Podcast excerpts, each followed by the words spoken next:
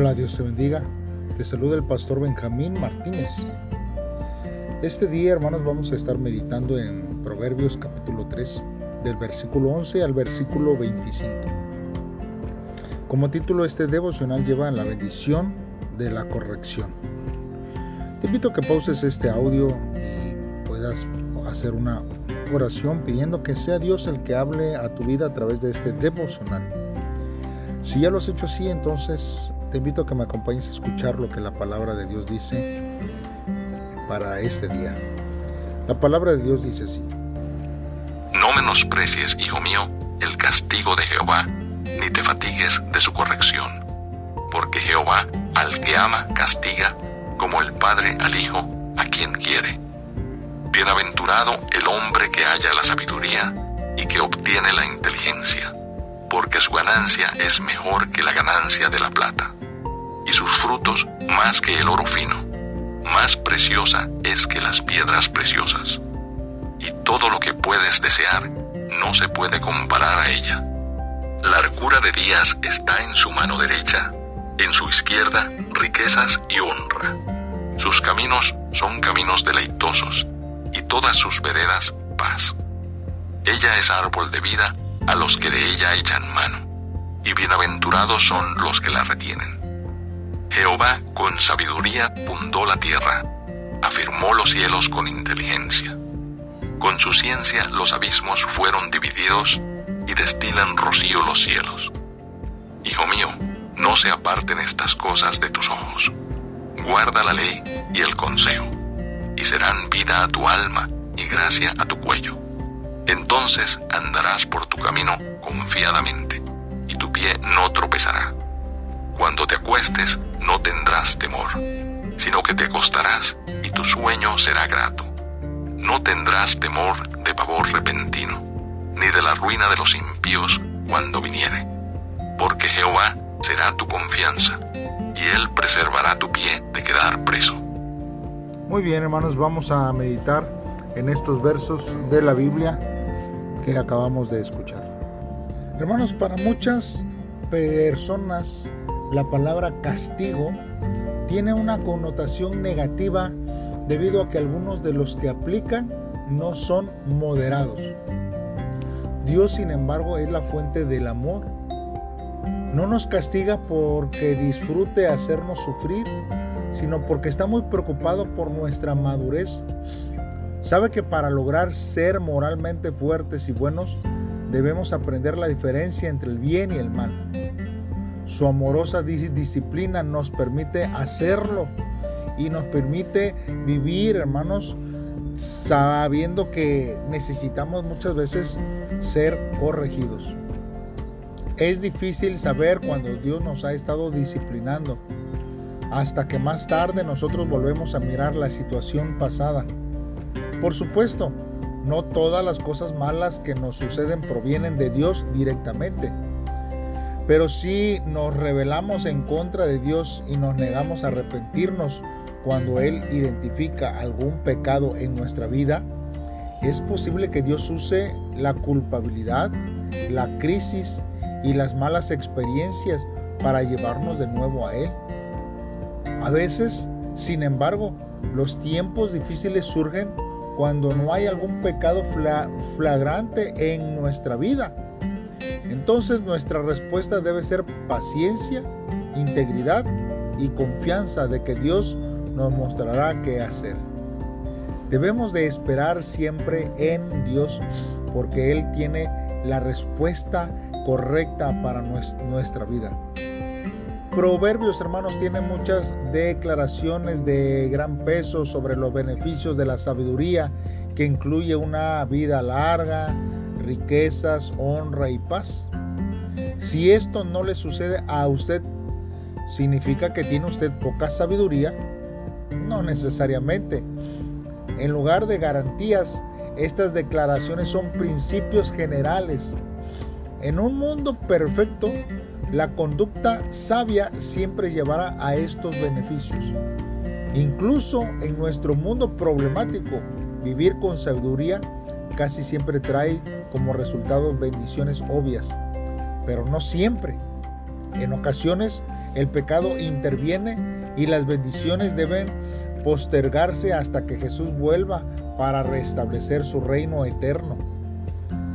De ahí, hermanos, que por fe andamos, no por vista. Vemos que segunda de Corintios 5, 7 nos recalca esta parte y que nosotros tenemos que enfatizar en ella y recordarla siempre. Podemos estar seguros de que la sabiduría al final nos llevará a donde hay bendiciones. Por eso debemos de buscar la sabiduría de Dios, no, no la del hombre. Porque la del hombre quizás su sabiduría va a ser como poder tener beneficios ilegales o de manera rápida que por lo regular estas formas son ilegales o no correctas o no sanas para nuestra vida. Por eso aquí nos dice que nosotros seremos cuidados de que nuestro pie quede preso, porque hay veces que podemos tomar decisiones que no son buenas según a la sabiduría del mundo y podemos pagar seriamente por ello. Así que tengamos cuidado y dejemos ser guiados por Dios en cada uno de nuestros eh, pasos que nosotros demos. Mire, una hermana testifica que ella tiene una hija que se llama Caroline. Ella padece dislexia. Y para ella, hermanos, descifrar una letra en un libro con más de 50 mil palabras es como ganar la lotería. Y además, aunque descifre una letra, aún le quedan otras 49.999 para entender. Pero esta hermana siempre anima a su, a su, hija quien lucha para hacer la tarea y leer. Y ella le dice, eres increíble. Ella dice que siempre, hermanos, queda en nosotros e-, elegir cómo queremos nosotros reaccionar a los momentos más difíciles de la vida. Pues ella cuando su esposo estaba sumergido en el valle de la depresión, ella decía, es que el plan de Dios no me gusta. No, no me agrada este plan que Dios tiene para mí. Ella dice, tampoco me gusta su plan cuando mi hija se puso a, llorar el último día de vacaciones de invierno ante la preocupación que al entrar a la escuela iba a ser humillada por su dislexia. Sus planes ni siquiera le parecieron buenos cuando sus seres queridos sufrieron divorcios, traiciones, diagnósticos desalentadores, demandas, aparte la carga de la crianza de los hijos, padres que envejecen e hijos adolescentes rebeldes. Por lo contrario, la vida le pareció extremadamente cruel.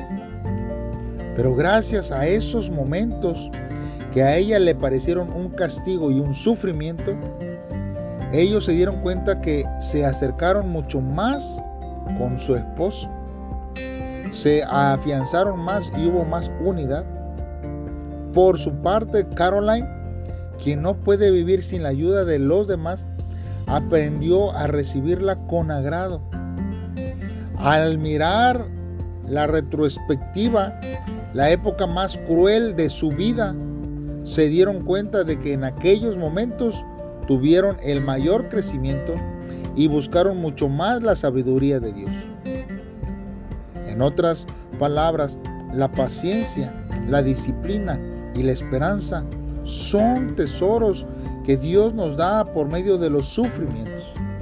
Por eso nosotros, hermanos, no tenemos que quejarnos de lo que nos acontezca a nuestro alrededor, sino aprender de ello, vivir conforme a su voluntad y entonces dejar que Dios obre en las vidas de cada uno de nosotros. Así que en este día, este devocional nos debe de traer por lo menos a reflexionar dos preguntas. ¿Cuál es la sabiduría que he aprendido de algún castigo reciente de Dios?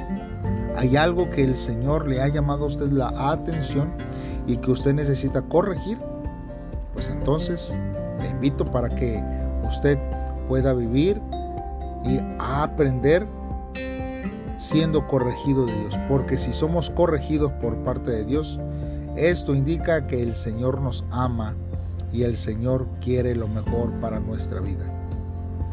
La segunda pregunta para reflexionar de este devocional es, ¿cuál es el área de nuestra vida que necesita ser renovada con la sabiduría de Dios? Hay partes que nosotros necesitamos cambiar, que necesitamos mejorar, que necesitamos crecer con la sabiduría de, Dios. Porque hay veces que nos rezagamos, hermanos, en nuestra manera de vivir conforme a lo que Dios tiene para nuestra vida. Hagamos una oración a Dios para que Él sea el que hable a nuestros corazones y nos dirija en este tiempo. Padre, en esta hora estamos delante de ti, Señor dándote gracias Dios por enseñarnos que tú como Padre castigas a nosotros como hijo, pues nos amas. Señor, ayúdanos a poder aprender más de tu sabiduría en cada corrección y disciplina que tú nos des en este tiempo, para que nuestra fe esté cada vez sólida nuestra vida, Señor, está sobre ti, pues tú eres la roca, tú eres nuestra protección, tú eres la sabiduría más perfecta, Señor. Por eso te alabo por tus bondades. Ayúdanos a eh, ser entendidos que habrá tiempos de bendición, pero también habrá tiempos de corrección que cuando lleguen esos tiempos podamos nosotros hacer lo que tenemos que hacer para poder vivir conforme a tu bondad en nuestra vida. Gracias Jesús por tu misericordia. En el nombre de Cristo Jesús te lo pido Dios. Amén. Bien hermanos, nos vemos y oímos mañana en un devocional más. Espero que esté siendo de bendiciones estos devocionales. Compártelo con tus amigos y familiares. Saludos y bendiciones.